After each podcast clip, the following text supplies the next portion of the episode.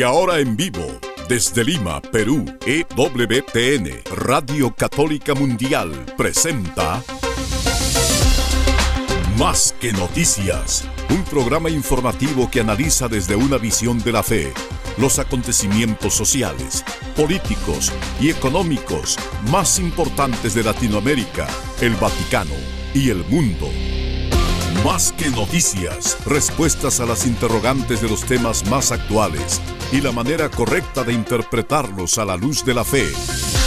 Vidas ejemplares, actualidad del Vaticano, defensa de la vida, apologética, doctrina social de la Iglesia, devociones y mucho más.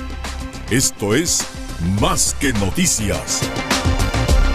Comenzamos el programa. Hola amigos y bienvenidos a su programa de comentario de noticias con enfoque católico, o sea, con la palabra, la luz del Señor, entendida gracias a la guía del Espíritu Santo en la conciencia y expresada en la doctrina constante de la iglesia. Esos ojos que el Señor nos quiere regalar, ese corazón que nos quiere regalar para amar la realidad como Él la ama, gracias a la verdad del Evangelio y ser fieles a ella. Es una iglesia, decía el Papa Emérito Benedicto XVI, de mártires.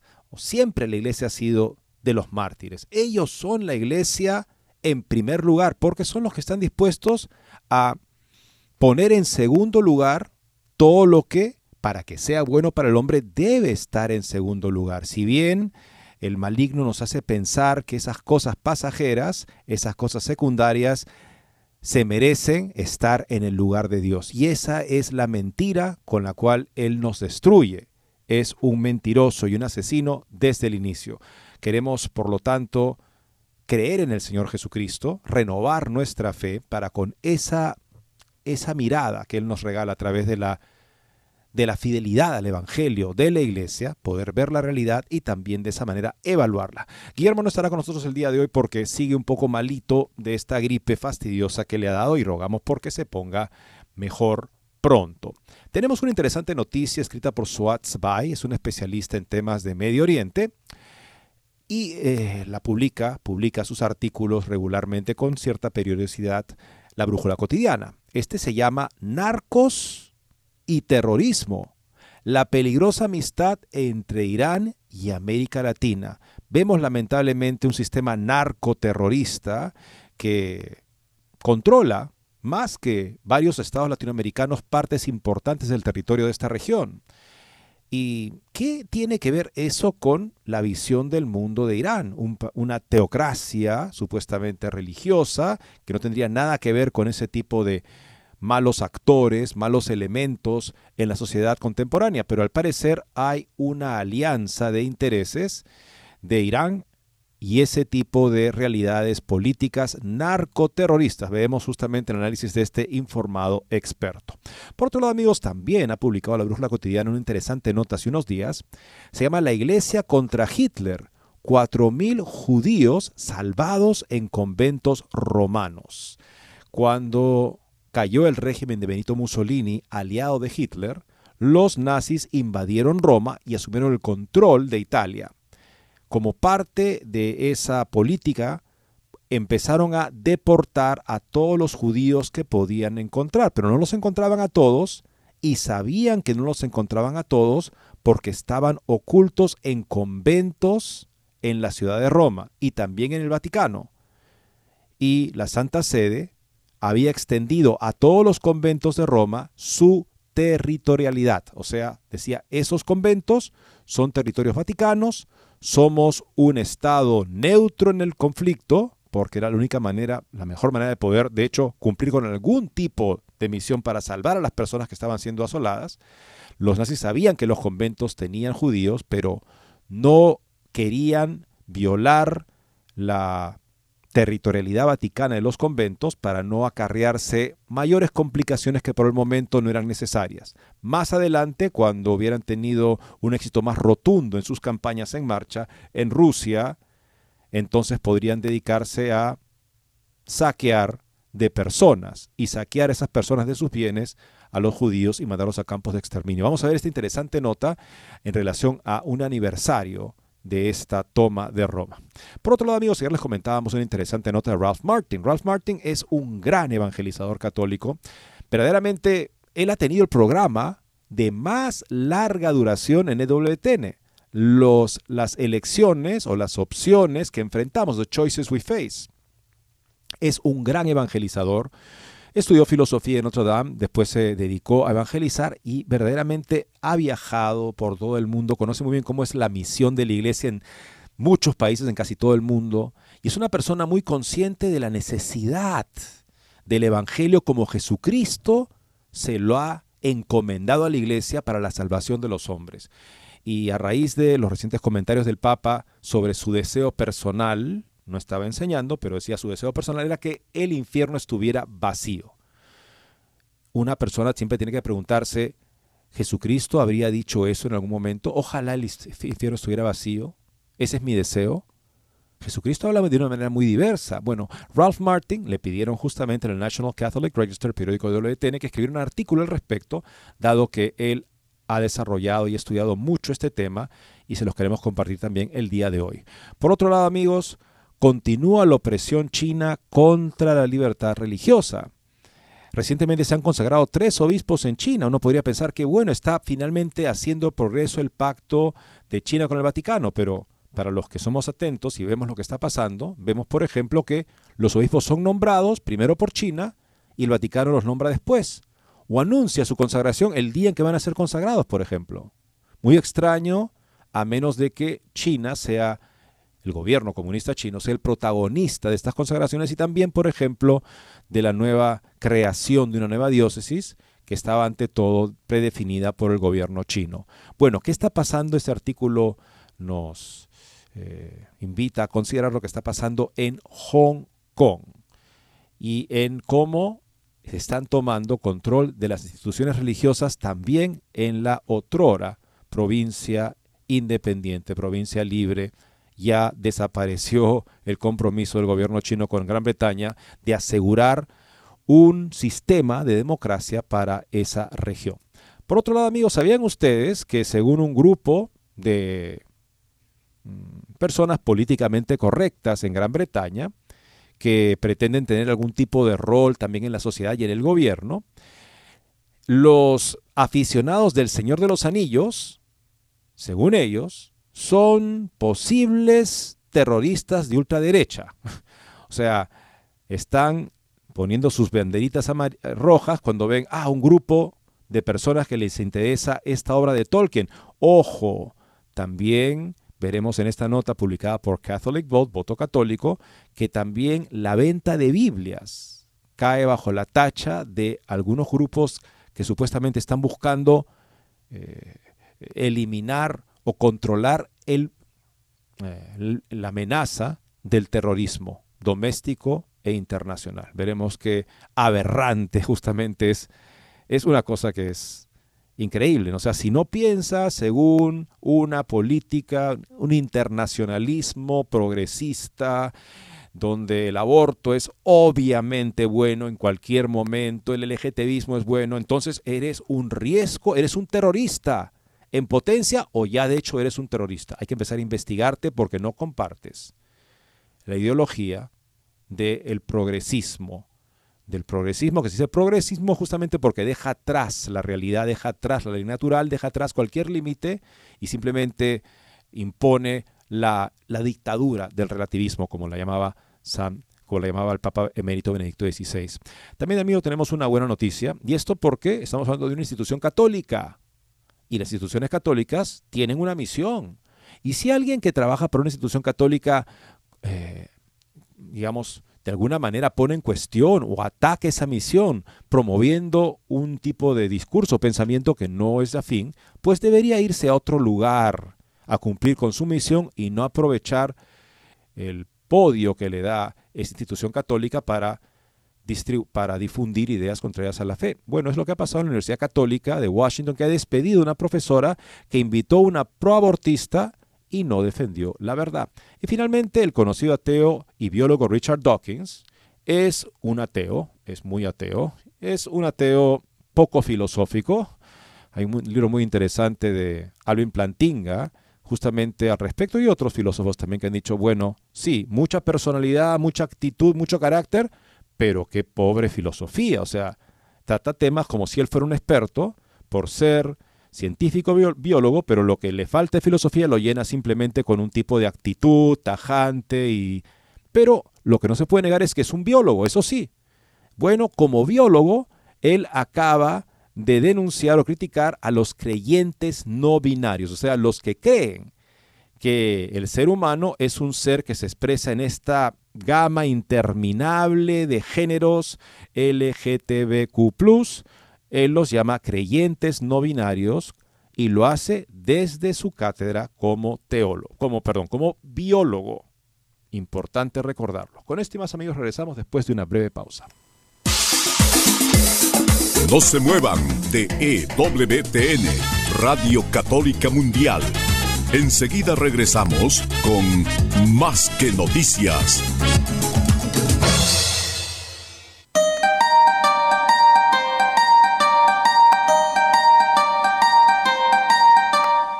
No olvides seguirnos en Facebook como Más que Noticias EWTN.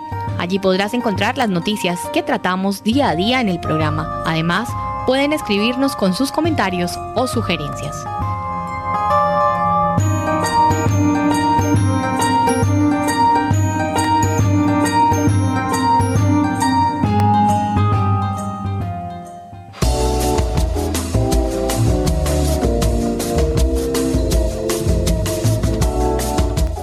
Si quieres estar informado de todas las noticias del acontecer de la iglesia y seguir el día a día del Papa Francisco, entra ya a la página web de Asiprensa www.asiprensa.com y podrás estar enterado de todo lo que sucede en la iglesia.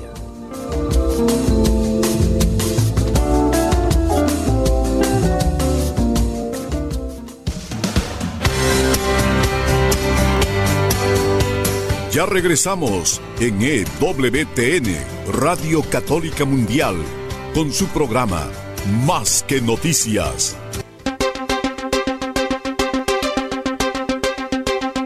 Y estamos de vuelta con ustedes amigos para ver esta primera interesante nota que nos da la brújula cotidiana. El autor es Swat Spy, un especialista en temas del Medio Oriente. Y por supuesto, el Medio Oriente, el foco de el, ¿cómo decirlo? El foco de el caos es Irán. Porque Irán profesa, es la única potencia musulmana que profesa el chiismo, que es un tipo, una corriente principal del Islam. Los demás países en la zona profesan eh, el sunismo, que es otra corriente del Islam, y entre los dos tienen una rivalidad y un odio aparentemente irreconciliable. Entonces Irán hace lo que hace en Medio Oriente, crea inestabilidad, patrocina grupos violentos para poder de alguna manera en ese caos lograr afianzar su posición y su pretensión de ser la potencia musulmana dominante en el mundo y en esa zona, por supuesto, que es una zona mayoritariamente de países musulmanes. Pero, ¿qué hace Irán metido en Latinoamérica? Parecería algo muy lejano de sus intereses, ya que se encargue de su, de su zona del mundo, para, para mal, lamentablemente, como lo está haciendo, pero no. Se proyecta hacia Latinoamérica y tenemos ese interesante análisis sobre lo que está pasando justamente en casa, también por los intereses, los objetivos que tiene Irán también en Latinoamérica. Irán está muy interesado en América Latina, la zona que se encuentra a pocos kilómetros de lo que llaman el Gran Satán, que es Estados Unidos. Irán recibe apoyo de organizaciones terroristas y grupos proiraníes para expandir su influencia ideológica en América Latina. Además, Hezbollah, la fraternidad musulmana, participa en operaciones de recaudación de fondos, propaganda y contrabando en la región. La foto que vemos aquí justamente es una foto en la que vemos que están firmando un representante de Irán con un aparentemente un alto clérigo, un ayatola, viendo justamente la firma de un acuerdo entre Venezuela y Irán. Irán está muy interesado en América Latina. En junio de 2023, el presidente Ebrahim Raisi realizó una gira por tres naciones latinoamericanas, incluidas una situada a solo 90 millas de la frontera estadounidense. El principal objetivo del viaje era reforzar los lazos estratégicos y económicos de Irán en el hemisferio occidental, desafiando abiertamente a Estados Unidos. Durante la visita que incluyó escalas en Venezuela, Nicaragua y Cuba, el presidente iraní elogió a estos países por su resistencia a la presión estadounidense y por compartir valores contrarios al orden internacional, basado en principios democráticos. Evidentemente estaba hablándoles a dictadores. De dictador a dictador, se felicitaban.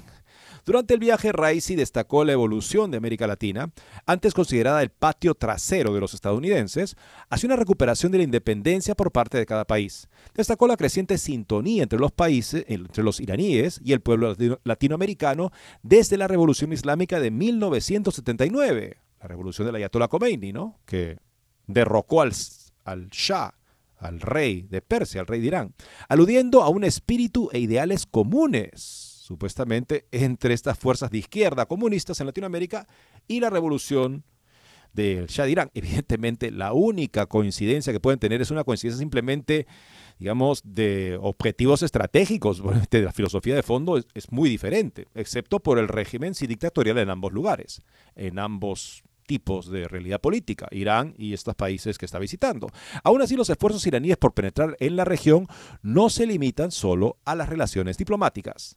Según un estudio realizado por el Instituto Internacional para la Lucha contra el Terrorismo, Irán recibe apoyo de organizaciones terroristas y grupos pro-iraníes para expandir su influencia ideológica en América Latina. Hezbollah, la fraternidad musulmana, que opera en Líbano, está profundamente implicada en operaciones de recaudación de fondos, propaganda y contrabando, mientras que otras organizaciones como Al-Tayamu desempeñan un papel importante en la expansión de la influencia iraní a través de Internet y las redes sociales. La influencia mediática de Hezbollah queda patente en su poderoso aparato mediático internacional, según informa el think tank español Observatorio Internacional de Estudios sobre el Terrorismo. A través de su canal de televisión, Al-Manar y otras plataformas como Hispan TV y Al-Mayadin, Hezbollah promueve su ideología y los valores de la revolución islámica iraní, llegando a una audiencia internacional, incluido el público latinoamericano. Irán utiliza la guerra psicológica a gran escala a través de las redes sociales, los satélites y los medios de comunicación en español para promover los intereses iraníes y atacar Occidente y América Latina ideológicamente.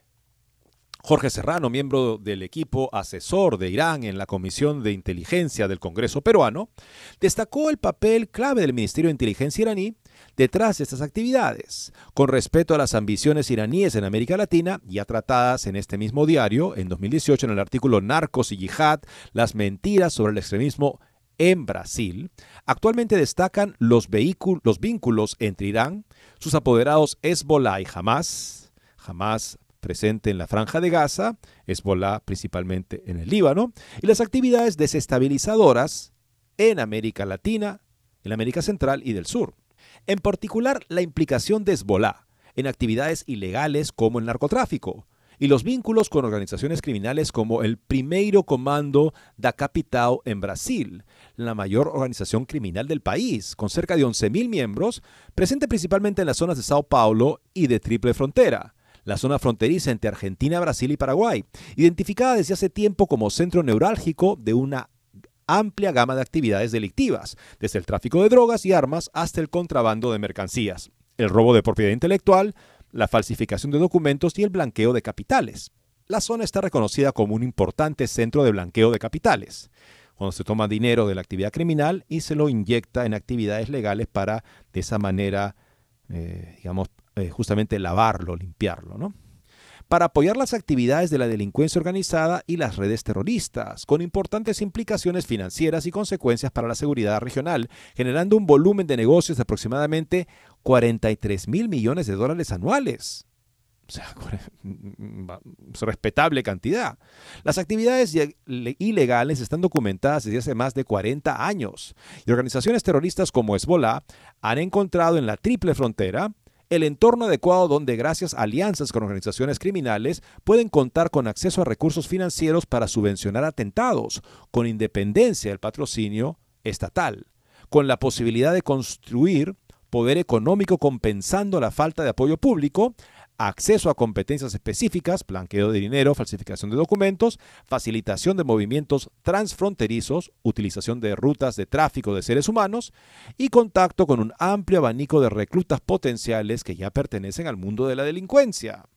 Desde su creación en la década de 1980, Hezbollah ha recibido un importante apoyo de Irán, tanto económico como militar, Además de este apoyo, el grupo ha financiado sus actividades mediante diversas actividades ilegales a escala mundial. En América Latina, varias investigaciones han revelado fuertes vínculos entre Hezbollah y organizaciones de narcotraficantes como las FARC colombianas y los carteles mexicanos de los Zetas y Sinaloa. Estos vínculos han facilitado el intercambio de armas entre Hezbollah y los carteles mexicanos, así como la enseñanza de técnicas de construcción de túneles similares a los utilizados en Líbano e Israel.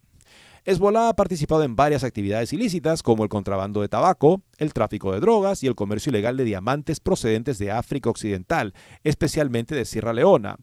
En el caso del contrabando de tabaco, la operación antiterrorista estadounidense Smokescreen destapó un negocio que reportaba entre 1,5 y 2,5 millones de dólares que se invertían en material militar y otras actividades del grupo. Con el paso de los años también se ha sabido que a pesar de las actividades criminales de Hezbollah, en 2017 la administración Obama supuestamente obstruyó las investigaciones sobre la red internacional del narcotráfico del grupo para preservar el acuerdo nuclear iraní. O sea, un aliado de Irán, hay algo que podría perjudicarlos, Obama quiere firmar ese acuerdo que para él supuestamente será una contención en el programa nuclear con fines también bélicos de Irán, y finalmente por eso cesa o interrumpe una investigación sobre este aliado de Irán, Hezbollah, en la región latinoamericana. La investigación conocida como Proyecto Cassandra, llevada a cabo por la Administración para el Control de Drogas, reveló una vasta red de tráfico de cocaína dirigida por Hezbollah, pero las solicitudes de órdenes de detención de, de esta organización, la DEA, fueron supuestamente obstruidas o retrasadas para no poner en peligro los acuerdos con Irán a través de diversas escuchas telefónicas, operaciones encubiertas e informantes, y con ayuda de otras 30 agencias de inteligencia estadounidenses y extranjeras, la DEA, este organismo para el control de drogas en Latinoamérica de los Estados Unidos, supuestamente descubrió una vasta red de tráfico de cocaína dirigida por Hezbollah que iba desde Sudamérica hasta Europa y Oriente Próximo, así como otras rutas desde Venezuela, y México hasta Estados Unidos. Sin embargo, tras el acuerdo nuclear con Irán del 17 de enero del 2016, la administración de Obama obstaculizó la continuación de las investigaciones y acciones contra Hezbollah para no poner en peligro las relaciones con Irán. Los esfuerzos del proyecto Cassandra se fueron deslegitimando gradualmente Gradualmente, los agentes de la DEA encontraron resistencia y retrasos en las solicitudes de autorizaciones para investigaciones, enjuiciamientos y detenciones. Esto ha impedido el bloqueo de las actividades terroristas libanesas, lo que demuestra una restricción deliberada de las acciones de investigación contra Hezbollah por parte de la administración Obama.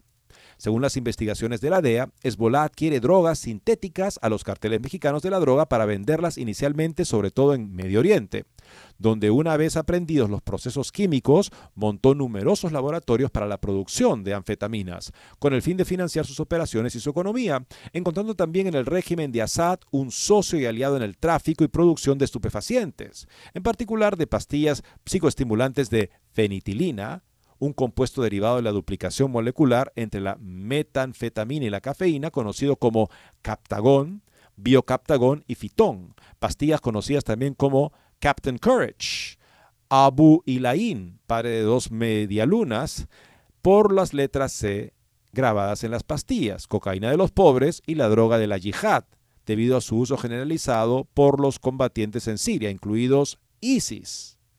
Las analistas Carmit Valenci y Orma Mishrani del Instituto de Estudios de Seguridad Nacional explican que Siria se ha convertido en un narcoestado para el que los ingresos de la droga son una de las principales fuentes de ingresos.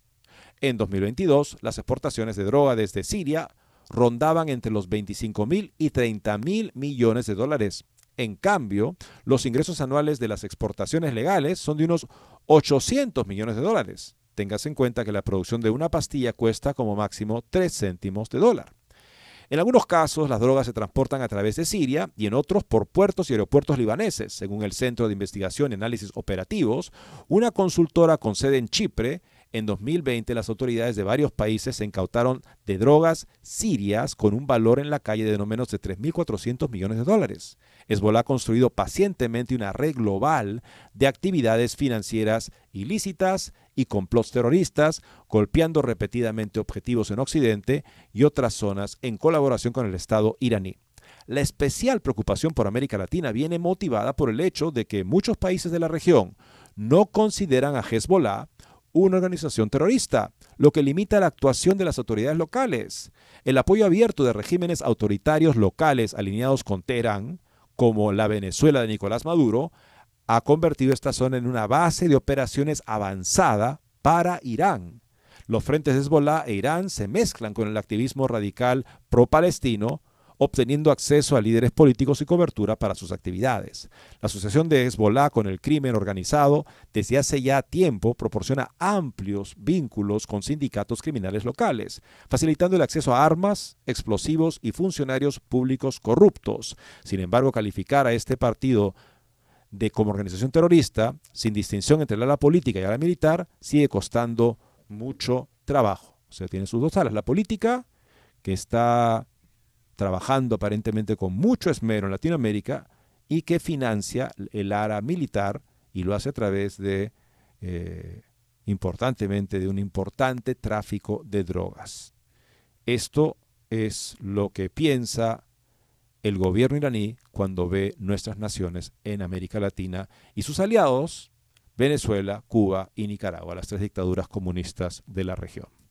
Por otro lado, amigo, veamos ahora una interesante historia que nos hace ver la grandeza de hacer lo correcto independientemente de las consecuencias, que fue lo que la iglesia hizo en el caso de la persecución contra los judíos en Europa en la mejor manera que podía hacerlo, que era una política de acciones antes que palabras. Las palabras no salvaban a nadie, eh, más bien provocaban represalias brutales, como la que tomaron los invasores nazis en Holanda cuando los obispos mandaron leer una carta del Papa Pío XI contra la ideología nazi. Al día siguiente deportaron a todos los conversos judíos al catolicismo, entre ellos Edith Stein y su hermana, por ejemplo. Sabía el Papa Pío XII que no podía garantizar la integridad para comenzar de los católicos, como bien observa Martin Gilbert, el destacadísimo historiador de la Segunda Guerra Mundial, judío él mismo, en Oxford, el Papa tenía que velar ante todo por su feligresía, pero también evidentemente quería hacer lo que se pudiera hacer en una situación tan compleja por los judíos. Aquí vemos una página de lo que pasó justamente en Roma. Pío XI había tachado la esvástica de enemiga de la cruz de Cristo. La advertencia no se olvidó cuando Roma fue ocupada por los nazis y los judíos se refugiaron en iglesias y casas religiosas cuando huían de la redada. Una cruz enemiga de la cruz de Cristo. Con estas palabras tachó Pío XI la esvástica elegida como símbolo del nazismo, un mes después de la entrada en vigor de las leyes raciales en Italia y mientras Europa se arrodillaba ante Adolf Hitler tras los acuerdos de Múnich. Lo hizo en su último discurso de Navidad, el 24 de diciembre de 1938.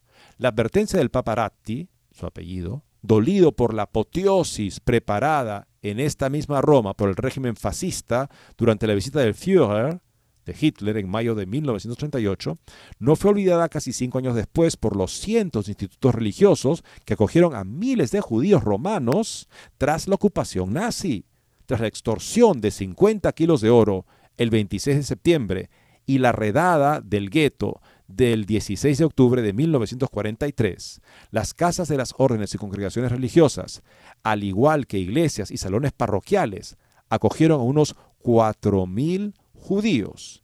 El convento de las hermanas de Nuestra Señora de Sion, en la colina del Yanícolo, llegó a albergar a 187. Fue el primer puerto de escala para los que huían del gueto al amanecer del sábado negro de la incursión nazi. La superviviente Emma Alatri, Alatri describiendo a Andrea Riccardi la escena de la recepción de las monjas en una gran sala donde ya se encontraban otros 70 judíos que huían, recordó que se sentía como en el arca de Noé por la cantidad de la gente. En el exterior del convento, la Madre Superiora María Agustina mandó colocar una placa que decía zona extraterritorial para intentar evitar los registros de los perseguidores. Con esta interesantísima historia de la valentía de estas hermanas y hermanos que acogieron a tantos judíos, volvemos después de esta pausa. No se muevan de EWTN, Radio Católica Mundial. Enseguida regresamos con Más que Noticias.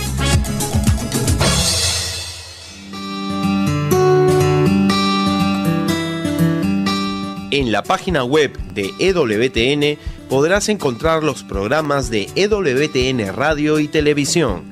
Solo tienes que descargar los podcasts y así encontrarás tus programas preferidos. Recuerda en www.ewtn.com.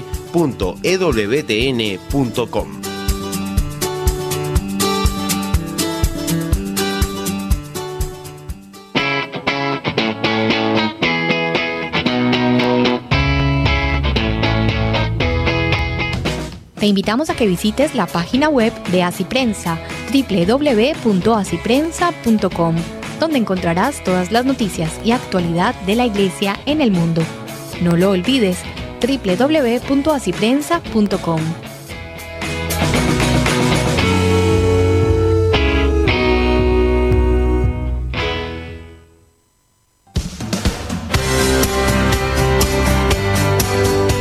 Ya regresamos en EWTN, Radio Católica Mundial, con su programa Más que Noticias. Para comunicarse en vivo con Más que Noticias, nos pueden llamar desde Estados Unidos al teléfono gratuito 1-866-398-6377 y desde cualquier parte del mundo al 205-271-2976. La Iglesia Católica no tenía ejércitos con que oponerse a los nazis que habían invadido Roma, pero tenía el beneficio de su neutralidad. La Iglesia era neutral y al ser neutral no podía ser abordada o invadida por los las naciones en pugna. Eso le permitió a la iglesia un margen para poder salvar miles de vidas de judíos cuando los nazis invadieron Roma tras la caída y ejecución, muerte pública de Benito Mussolini, su anterior aliado. La experiencia de estas hermanas que pusieron el cartel zona extraterritorial en la puerta del convento para decir, esta es propiedad del Vaticano, es territorio vaticano. La experiencia animó a las hermanas de este instituto a interesarse por mejorar el diálogo judeo-cristiano, de que fueron protagonistas tras el concilio, redactando un plan de acción para los estudios teológicos en 1972. La situación de peligro compartida fomentó la comprensión mutua y el respeto por la fe del otro. En este sentido es muy significativo el testimonio de Son Ferdinanda Corsetti, reconocida como justa entre las naciones, por haber salvado y asistido a una familia y a más de 30 niños judíos en el convento de Vía del Casaletto, junto a Sor Emerenciana Boledi. Este reconocimiento justo entre las naciones los da una organización en, en Israel que estudia los casos de personas que arriesgaron la vida, la integridad por ayudar a los judíos a escapar de la persecución alemana. La monja miembro de la Congregación de las Hermanas de San José de Chambéry recordó una escena conmovedora en su testimonio sobre aquellos hechos. Vuelvo a ver a Franca, a quien una tarde-noche estábamos consolando porque lloraba, conocedora de una redada de hombres que había tenido lugar cerca. Lloraba por temor a que le sucediera algo a su padre, que estaba escondido en una casa de campo cercana. Casi oscuras, junto a su cama, rezamos juntas y nuestro dolor nos unieron las palabras bíblicas del Salmo.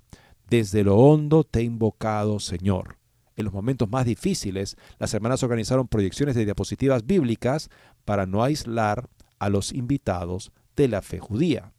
La iglesia de San Pablo Extramuros también abrió sus puertas para ocultar a los judíos perseguidos, pero por desgracia fue asaltada entre el 3 y 4 de febrero de 1944 por las unidades colaboracionistas de Pietro Koch y Giuseppe Bernasconi. Bajo falsos pretextos, las bandas fascistas irrumpieron en el, en el colegio armadas al son de blasfemia insultaron al abad y detuvieron a nueve judíos tras golpearlos. Los judíos detenidos aquella noche terminaron en las listas del coronel nazi Herbert Kappler, fueron deportados y no regresaron de los campos de exterminio.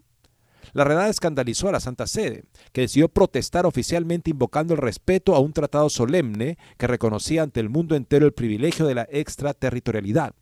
A pesar del temor generado por el episodio, sacerdotes, frailes y monjas de toda Roma siguieron abriendo las puertas de parroquias y casas religiosas. Uno de los sacerdotes más activos fue el entonces vicepárroco de la iglesia de los santos Fabiano y Venancio, el padre Vincenzo Fagliolo. Fue este quien ayudó a trasladarse al seminario pontificio romano a Miguel Tagliacozzo, que se vio obligado a arreglárselas durante meses en situaciones improvisadas. Por esta actividad, Fagliolo recibió el título de Justo entre las Naciones en la cima de una carrera eclesiástica que culminó con la púrpura, como cardenal, en 1994. Según Grazia Loparco, que dedicó una publicación ad hoc a la hospitalidad católica de los judíos romanos entre 1943 y 1944, de un total de unas 740 a 750 casas religiosas, tenemos información directa, antigua o reciente, de casi 200 de ellas. Es posible que las cifras sean bajas teniendo en cuenta la situación de clandestinidad que obligó a no dejar demasiados testimonios escritos. La jornada del aniversario del Holocausto está estrechamente vinculada al 16 de octubre de 1943, el sábado negro de la redada del gueto, con miles de deportados a campos de exterminio. Solo 16 regresaron con vida. Como escribió Ricardo Calimani en Historia de los Judíos de Roma, fue gracias a la solidaridad de muchos ciudadanos romanos y de no pocos clérigos de diversos conventos e institutos religiosos, el número de víctimas de aquel infame día fue muy inferior al previsto por los alemanes. Así brilla también con estos reconocimientos oficiales de esta organización dedicada a determinar este tipo de acciones, eh, la vida consagrada y arriesgada ante esta situación sin precedentes para salvar la vida de judíos en Roma. Veamos ahora amigos esta interesante nota que ha escrito Ralph Martin con respecto a lo que el Papa dijo recientemente. El Papa manifestó que su deseo, no dijo que era una doctrina de la fe, evidentemente no dijo, mi deseo es que el infierno esté vacío. La pregunta que surge claro es, ¿cuál es el deseo de Cristo? Por supuesto, su deseo es que el infierno nadie acaba en el infierno, pero nos habla de una manera muy diferente y nunca manifiesta este tipo de esperanza por lo que sabe y por lo que nos revela. Veamos cómo trata este tema delicado, pero fundamental para el sentido de la conversión y de la misión de la Iglesia, Ralph Martin. Los recientes comentarios espontáneos del Papa han brindado un momento de enseñanza sobre el universalismo y la realidad. El Papa Francisco provocó controversia con un comentario informal sobre el infierno que hizo el 14 de enero en una entrevista en vivo de una hora con un popular programa de televisión italiano. Si bien reconoció que esta es solo su opinión personal, no un dogma de fe, el Santo Padre especuló que el infierno puede estar vacío y expresó la esperanza de que así sea. Lo que voy a decir no es un dogma de fe, pero mi punto de vista personal, me gusta pensar que el infierno está vacío. Espero que lo esté. En primer lugar, ¿Qué es dogma? En resumen, un dogma es una declaración de la Iglesia sobre una verdad revelada por Dios que es necesaria para nuestra salvación. Y aunque el Papa solo ofrece su especulación personal sobre la posibilidad de que el infierno esté vacío, lo que espera que así sea, y deja claro que no es una enseñanza oficial de la Iglesia, sigue siendo extremadamente dañina. Juega con una simpatía generalizada hacia una herejía llamada universalismo, que enseña que tal vez o con certeza, todos terminaremos eventualmente en el cielo. En algunas variaciones incluso el diablo y los demonios se salvarán, pero hablaremos más sobre esto más adelante. En este entorno, entonces, es sumamente importante que sepamos lo que Dios nos ha revelado sobre la realidad del infierno y cuán posible es terminar ahí. Desafortunadamente estas verdades tan importantes para rara vez se predican o enseñan. Pero la buena noticia es que los comentarios del Papa permiten un momento de enseñanza en lo que se puede prestar atención, en el que se puede prestar atención a estas verdades. Afortunadamente hoy contamos con el Catecismo de la Iglesia Católica, que transmite de manera confiable la constante enseñanza de la Iglesia sobre las cuatro últimas cosas, la muerte, el juicio, el cielo y el infierno. Necesitamos saber qué enseña la Iglesia sobre el infierno si queremos mantener la cabeza despejada y los pies en el camino correcto en este clima de confusión, ilusiones y negación. ¿Qué enseña el catecismo? Basándose en la Sagrada Escritura y la Sagrada Tradición, el catecismo enseña claramente que cualquiera que muera sin arrepentirse en pecado mortal irá directamente al infierno. El infierno es el estado de autoexclusión definitiva de la comunión con Dios y con los bienaventurados, reservado a aquellos que por su libre elección se niegan a creer y a convertirse del pecado, incluso hasta el fin de sus vidas. Catecismo 1033. La enseñanza de la Iglesia afirma la existencia del infierno y su eternidad. Inmediatamente después de la muerte, las almas de quienes mueren en estado de pecado mortal descienden al infierno, donde sufren los castigos del infierno, el fuego eterno. El principal castigo del infierno es la separación eterna de Dios, en quien solo, únicamente, el hombre puede poseer la vida y la felicidad para las que fue creado y que anhela. Catecismo 1035, véase también número 393. Esta enseñanza basada en las escrituras es que, dado que somos criaturas corporales, nuestros cuerpos resucitados participarán de los gozos eternos o de los horrores eternos de nuestro destino final. El doble sufrimiento del infierno se describe tradicionalmente como el dolor de la pérdida y el dolor de los sentidos. En 1979, el Papa Juan Pablo II, bajo el Papa Juan Pablo II, la Congregación para la Doctrina de la Fe respondió a algunas preguntas sobre la escatología, doctrina relativa a las cosas últimas o finales, las realidades finales, y reafirmó la enseñanza tradicional.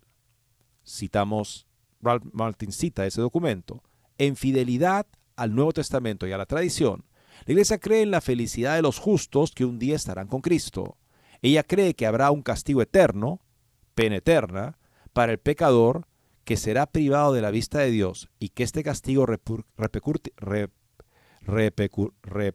repercutirá en todo el ser del pecador. Fin de la cita. El catecismo llama a cada católico a vivir su vida a la luz de la eternidad, con la cosmovisión bíblica controlando su comprensión y sus decisiones. Esta no es una teología de torre de marfil, o sea, una cosa de un interés académico, ni verdades abstractas y rígidas. Son palabras de advertencia y palabras de vida pensando en nuestra felicidad. Una forma muy común de evadir la claridad de esta enseñanza es preguntarse si realmente es posible cometer un pecado mortal o para quienes aparentemente viven en un estado de pecado mortal, si son realmente culpables o no. El catecismo aborda claramente estas objeciones. En primer lugar, afirma que nadie debe ser considerado ignorante de la ley natural, es decir, la percepción humana común de que matar, robar, mentir, engañar, cometer adulterio está mal. El catecismo enseña además que todos los seres humanos tienen la obligación de buscar la verdad sobre Dios y no pueden descansar cómodamente en la supuesta ignorancia. Número del catecismo 1791. Incluso reconoce, como lo hace el profeta Jeremías, que el corazón humano a menudo está desesperadamente corrupto y que fingir ignorancia del grave mal que estamos cometiendo es especialmente culpable. Catecismo 1857 a 1861. O sea, no es porque, en fin, porque no sé las cosas, pero ¿podría yo remediar esa ignorancia? Entonces tengo la obligación de hacerlo. Si no lo hago, soy responsable de ese estado de ignorancia. No se convierte eso en una excusa, sino que agrava mi situación. No me importa ni quiero saber la verdad que me incomoda. Las acciones objetivamente incorrectas siguen siendo incorrectas y la verdad crítica permanece. No importa cuánto se pueda reducir la culpabilidad, las acciones objetivamente incorrectas siguen siendo incorrectas e intrínsecamente malas y dañan a las personas que las cometen, sean culpables o no. Trato estas cuestiones detalladamente en el capítulo 6, ¿Hay alguien responsable? en mi libro Una iglesia en crisis, caminos hacia adelante. No debemos centrarnos en cuán culpables somos nosotros o los demás, sino más bien en cuán gravemente incorrecto es lo que estamos haciendo. Y hacer todo lo posible para liberarnos, con la gracia de Dios, de acciones objetivamente incorrectas que nos dañan a nosotros y a los demás, independientemente de lo que ocurra, nuestro grado de culpabilidad. Creo que esto refleja menor, mejor el consejo de Jesús sobre el asunto del pecado grave. Oísteis que fue dicho, no cometeráis adulterio, pero yo os digo que todo el que mira a una mujer para codiciarla ya adulteró con ella en su corazón. Si tu ojo derecho te es ocasión de pecar, sácatelo y tíralo. Es mejor que pierdas uno de tus miembros que que todo tu cuerpo sea arrojado al infierno. Y si tu mano derecha te hace pecar, córtala y tírala. Es mejor que pierdas uno de tus miembros y no que todo tu cuerpo vaya al infierno. Esta idea justamente de, de, que, de que la culpabilidad subjetiva, ¿cuál será? Cuando esa pregunta se convierte en principal, acaba eh, sedando o durmiendo la conciencia. Nos hace menos eh, conscientes de la gravedad de la situación, que las personas están decidiendo su eternidad con sus actos y cómo se dirigen. El Señor nunca nos habla en términos de, ya, sí, están en adulterio, pero ¿cuál será su culpabilidad subjetiva? Tal vez están en estado de gracia. ¿Acaso habla Jesucristo así? Por eso, amigos, tenemos que tener cuidado cuando algo parece ser una reflexión con fundamentos bíblicos, pero finalmente nos, nos lleva a plantearnos una pregunta que Jesús jamás planteó sobre, por ejemplo, la urgencia de convertirse. No es que dice, sí, objetivamente está mal, pero subjetivamente de repente están bien. Jesucristo jamás nos habla así, ni nosotros deberíamos hacer de ese el esquema con el que eh, pensamos sobre alguien que esté en estado de pecado mortal. Tendríamos que justamente ayudar a esa persona a salir de él. Esto de sacar, arrancarte el ojo, cortarte la mano, es hipérbole judía, o sea, es un tipo de figura literaria de exageración, ¿no? No te saques el ojo ni te cortes la mano si son instrumentos de pecado, pero haz todo lo que puedas para liberarte del pecado grave, ya que si no lo haces, este pecado te llevará al infierno. Este es un mensaje que necesita ser escuchado hoy con mucha frecuencia y con gran urgencia y autoridad. La urgencia y autoridad del mismo Jesucristo. El catecismo afirma las afirmaciones de la Sagrada Escritura y las enseñanzas de la Iglesia sobre el infierno son una llamada a la responsabilidad que incumbe al hombre de hacer uso de su libertad en vista de su destino eterno. Son al mismo tiempo una llamada urgente a la conversión. Entren por la puerta estrecha, porque ancha es la puerta y fácil el camino que lleva a la perdición, y son muchos los que entran por ella, porque estrecha es la puerta y duro el camino que lleva a la vida, y son pocos los que lo encuentran citada en el Catecismo 1036, 1734 y 1428. Como no sabemos ni el día ni la hora, debemos seguir los consejos de nuestro Señor y velar constantemente para que cuando se complete el único curso de nuestra vida terrena, merezcamos entrar con Él en las bodas y ser contado entre los bienaventurados, y no entre los siervos malvados y perezosos, a los que se les ordenará partir al fuego eterno, a las tinieblas exteriores, donde los hombres llorarán y rechinarán los dientes. Lucas 13, 28. A veces la gente dice que no tenemos que asustar a las personas para que se conviertan. Sin embargo, el miedo al infierno y a las consecuencias del pecado es un excelente comienzo para el camino espiritual. Santos como Teresa de Ávila, San Francisco de Sales, Ignacio de Loyola dan testimonio del valioso papel que desempeña el temor al infierno a la hora de motivar a emprender el camino espiritual. Como sabemos, el camino espiritual no termina ahí. Conduce al amor perfecto que arroja fuera al temor. Primera de Juan 4:18. El temor al castigo. Pero este es un viaje de toda una vida.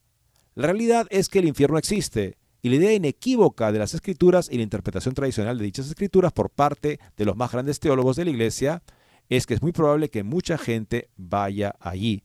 Yo lo que pienso es que el Señor Jesucristo, como también dice en alguna ocasión Ralph Martin, no está aquí para simplemente asustarnos con algo que no es real. Él sabe aquello de lo que nos habla. No es que se esté imaginando como un hombre como tú y yo, ay, es un prisionero de doctrinas de su época, entonces dice, ay, el infierno, conviértanse. Jesucristo, si tenemos esa visión de Jesucristo, ya hemos perdido la fe católica. Jesucristo es el verbo encarnado, lleno de gracia y de verdad. Jesucristo no tiene ninguna característica de nuestro estado caído incompatible con su misión. Él asume la posibilidad de sufrir, pero no asume nuestra ignorancia, nuestro pecado. Justamente nos salva llenos de gracia y de verdad. Siguiente sección de este interesante artículo. Ningún cambio significativo. El cardenal Avery Dulles, quizás el principal teólogo estadounidense del siglo XX, afirmó en un ensayo del 2003 para First Things que hasta mediados del siglo XX no hubo ningún desafío significativo a las tradicionales visiones, a la este, enseñanza de los dos resultados finales en la Iglesia Católica, o sea, cielo o infierno. Y la interpretación de consenso teológico predominante de las Sagradas Escrituras fue que se perdían más de los que se salvaban. Eso era la enseñanza constante y además la visión constante de teólogos en la iglesia hasta mediados del siglo XX. Estamos hablando ya de 20 siglos, ¿no? No es poca cosa. Pero de repente surgió esta idea de que, ¿y si el infierno estuviera vacío y nadie se condena? Esto no es una cosa que sale de pensar el Evangelio. Sale de otro lado porque recién se empezó a dar en una época de secularización intensa en la sociedad occidental, los años 50. Como sabemos por los evangelios, Jesús habló muchas veces, escribe Dulles, del infierno. A lo largo de su enseñanza presenta dos y solo dos posibles finales para la existencia humana. Uno es la felicidad eterna en la presencia de Dios, el otro es el tormento eterno en la ausencia de Dios. Tomados en su significado obvio, pasajes como estos dan la impresión de que existe un infierno y que muchos van ahí. De hecho, van ahí más de los que se salvan. Conocer estas verdades sobre las últimas cosas, las postrimerías y la realidad del juicio final, y su doble desenlace, cielo e infierno, era tan importante que Jesús y los apóstoles advirtieron a menudo sobre ello. En parábola tras parábola y en escrito apostólico tras escrito apostólico, Dios nos está revelando que habrá una separación final de la raza humana al final de los tiempos. La cizaña será echada al fuego y quemada, el trigo llevado al granero, Mateo 13, 36 a 43. Las vírgenes prudentes entrarán al banquete de bodas, mientras que las vírgenes insensatas no. Mateo 25, del 1 al 13. El pescado bueno será guardado y el malo desechado. Mateo 13, 47 a 50. Los hijos del diablo serán excluidos del reino. Entrarán en él los hijos de Dios. Primera de Juan 3, 10. Aquellos que simpatizaron con Jesús e incluso comieron y bebieron con él, pero no creyeron en él, ni le obedecieron, serán excluidos del reino. Lucas 13, 22 al 30. Y entrarán en el reino los que creyeron y obedecieron lo que decía Jesús. La resurrección de todos los muertos, tanto de justos como de injustos, precederá el juicio final, dice el Catecismo 1038. Esta será la hora en que todos los que están en los sepulcros oirán la voz del Hijo del Hombre y saldrán, los que hicieron lo bueno a la resurrección de la vida, y los que hicieron el mal a la resurrección del juicio. Entonces Cristo vendrá en su gloria y todos los ángeles con él. Delante de él serán reunidas todas las naciones, y él separará los unos de los otros como separa el pastor de las ovejas a los cabritos. Y pondrá las ovejas a su derecha y a los cabritos a su izquierda, e irán al castigo eterno, pero los justos a la vida eterna. Catecismo 1038. Hay numerosos intentos de explicar el significado claro de las escrituras y su interpretación constante por parte de la Iglesia, a veces mediante especulaciones teológicas sofisticadas, a veces mediante ilusiones y presunciones tontas, resultado de mentes oscurecidas, a veces simplemente ignorándolo con la esperanza de que pase a un segundo plano y se desvanezca, sin tener que negarlo, a veces simplemente siguiendo la cultura popular que ya no toma en cuenta estas verdades.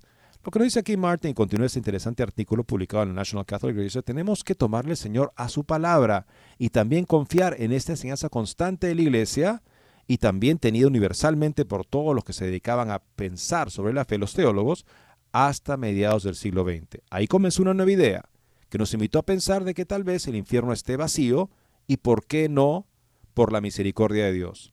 Recordemos que la misericordia de Dios se ha encarnado y si nos ha enseñado el infierno, nos lo ha enseñado lleno de gracia y de verdad, listo para salvarnos con su gracia a través de la verdad que nos salva. No caigamos en mentiras ni en imaginaciones que relativizan la palabra del único Maestro. Bueno amigos, hemos llegado al final del programa de hoy. Gracias por haber estado con nosotros. Que tengan un lindo día y esperamos encontrarnos mañana nuevamente también con Guillermo. Esperamos a las 12 del mediodía, hora de Miami.